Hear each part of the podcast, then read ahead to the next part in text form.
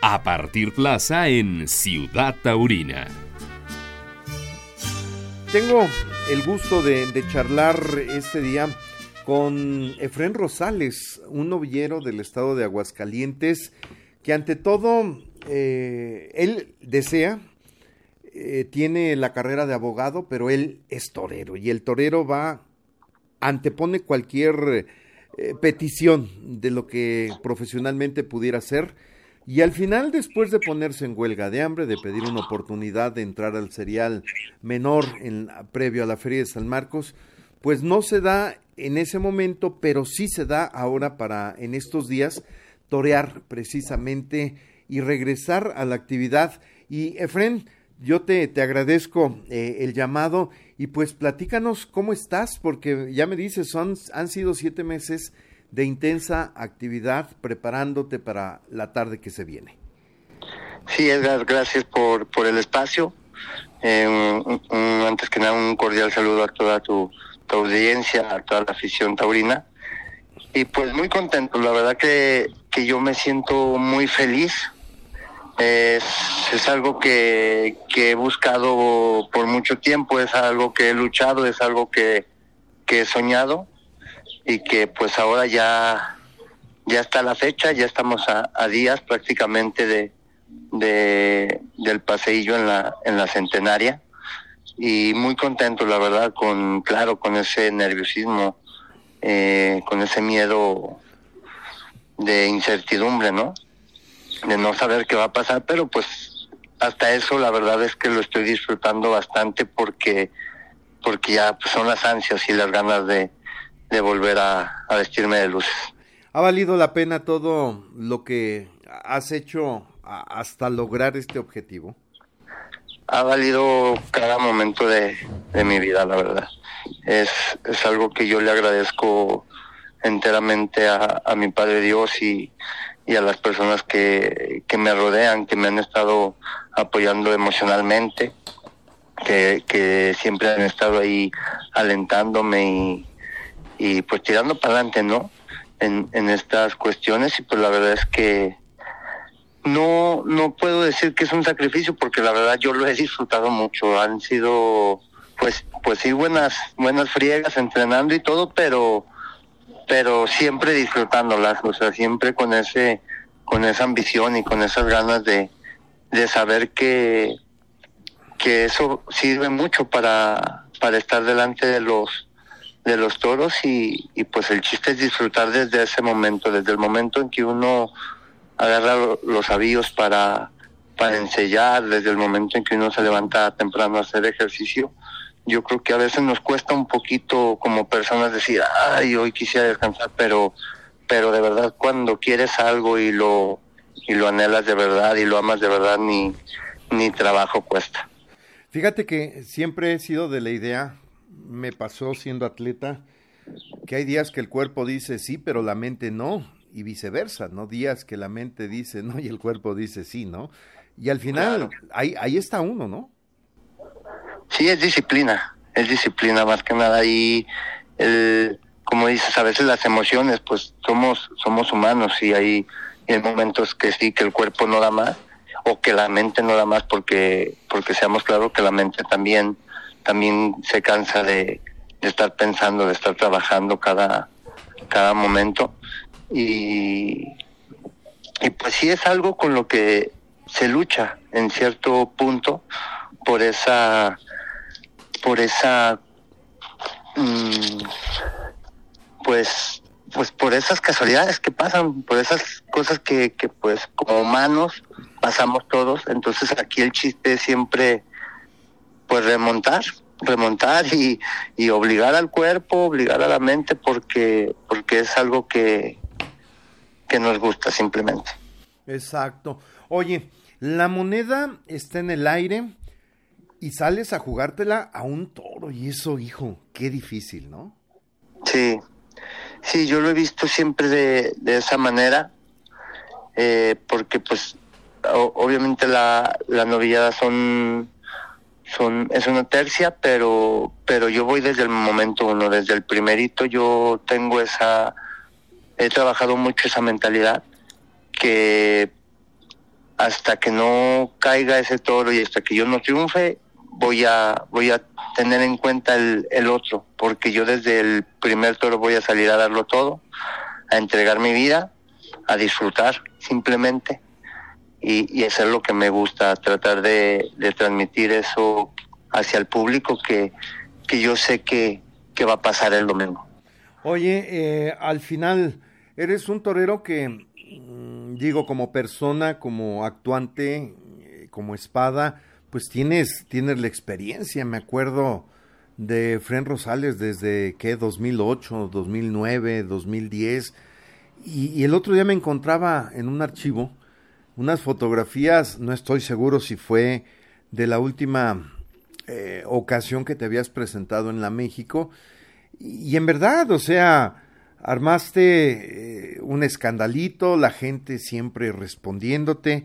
Y eso, de una u otra forma, creo que es el antecedente y es lo que al final eh, el público podría esperar de ti. Sí, ahora, ahora pues mucho más, ¿no? Soy un, soy un torero más, más maduro.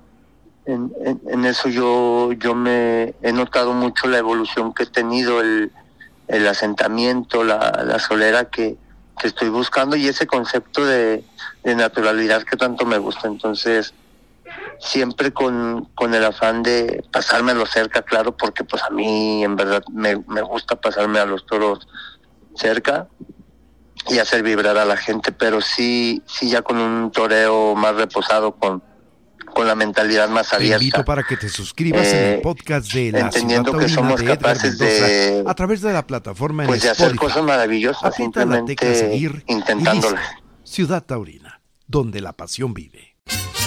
En esa evolución, hoy cómo, cómo te defines? Eh, como torero yo creo que pues con toda el hambre, esa, esa nunca se quita, ese afán de triunfar, siempre, siempre lo he tenido en la cabeza, ese afán de, de de verdad querer y creer que uno puede volver a llenar las plazas de todos, yo creo que, que es lo que me, lo que me hace vibrar como torero, ¿no? Soy un torero en lo personal yo me considero un, un torero valiente, pero también con, con buenas maneras de del toreo. Un toreo con que le gusta hacer el toreo con clase, el toreo despacio, pero siempre, siempre apostándolo todo. Con mística, ¿no? ¿Sí, sí cabe? Sí, sí, es correcto. Oye, y esto, bueno, pues sin duda, yo creo que no se hubiese alcanzado a lograr sin el apoyo de, de un gran hombre que en lo personal eh, le tengo gran admiración eh, desde que era torero. Y, bueno, ya luego verlo como director de Lidia, director artístico, este Héctor de Granada, pues de verdad que, que le pone eh, esa, ese sabor, ¿no? A, a lo que tiene que hacer cada torero. Sí, claro, la verdad es que yo estoy muy contento con el con el maestro Héctor porque es un es una persona, es un torero que, que de verdad exige, que desde el momento en que pues en que me dijo que sí, porque pues lo estuve ahí buscando bastante tiempo ahí tratándolo de, de convencer para que pues para que me, me acompañara, ¿no? Para que me acompañara en esta nueva etapa. Eh, desde el momento uno me dijo, Efren, eh, pues yo ya te veo convencido, creo que, que ahora sí lo quieres, dice, pero, pero si de verdad lo quieres va a ser, ¿cómo va a ser?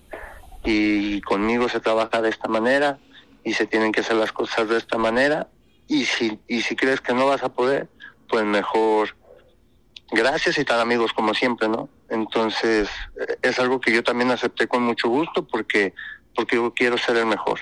Y te yo busco ser el mejor y, y para ser el mejor hay que trabajar muchísimo y pues qué mejor que con el maestro Héctor que, que de verdad que sabe muchísimo tanto de, de la manera artística mm, como de, de los animales, ¿no? Como el, el tener muy bien visto a los animales, el, el todo, todos esos secretitos que, que a veces ni secretos son, pero poco, poco detalle le damos o poca importancia le damos y, y al final son cosas que, que ayudan también para resolver una papeleta.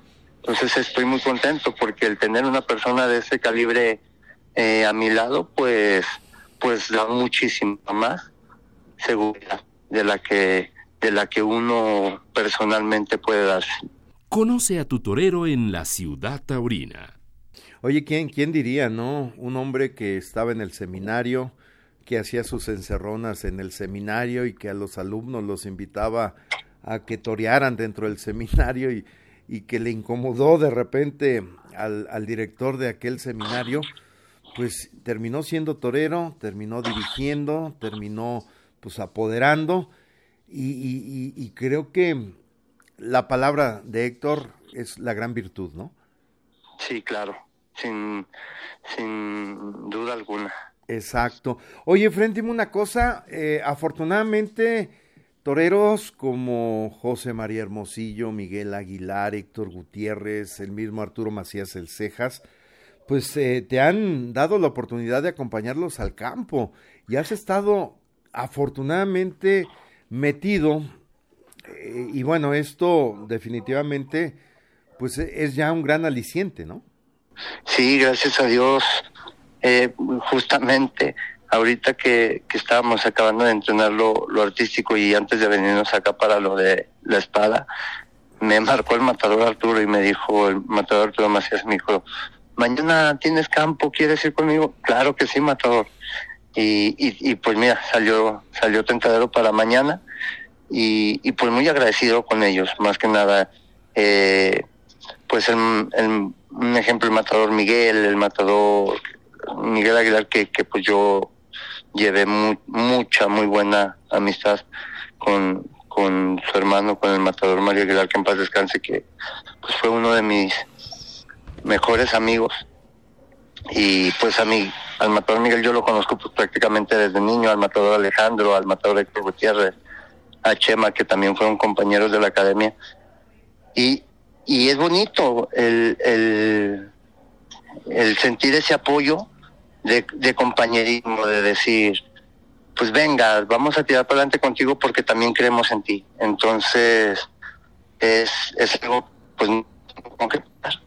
Y pues no se diga del matador Arturo Macías también que, que desde siempre, siempre ha estado tirando para adelante conmigo y siempre ha tratado de apoyarme en, en, en cuestiones de mi vida, ¿no? Tanto taurinas como de manera externa a la fiesta, siempre ha estado ahí para, para darme su, su apoyo. Oye, eh, por último, Efren, siempre en esa solidaridad entre toreros, por un lado, pero también la ilusión de los aficionados. Entiendo que te obsequiaron un capote, ¿no? El día de ayer. Sí, ayer el pintor taurino Bernardo Rodríguez me hizo el favor de, de obsequiarme un capote y, y pues con muchísimo más ganas, ¿no? Yo creo que, que el, agradecimiento se dará en, en, en la plaza con, con el triunfo y, y darles a conocer, ¿no? Que, que si hay un torero que, que de verdad quiere ser figura del toreo que sí, yo sí quiero luchar por esta fiesta y, y quiero que la gente pues vuelva a la plaza. La verdad yo, yo, yo amo tanto esta fiesta.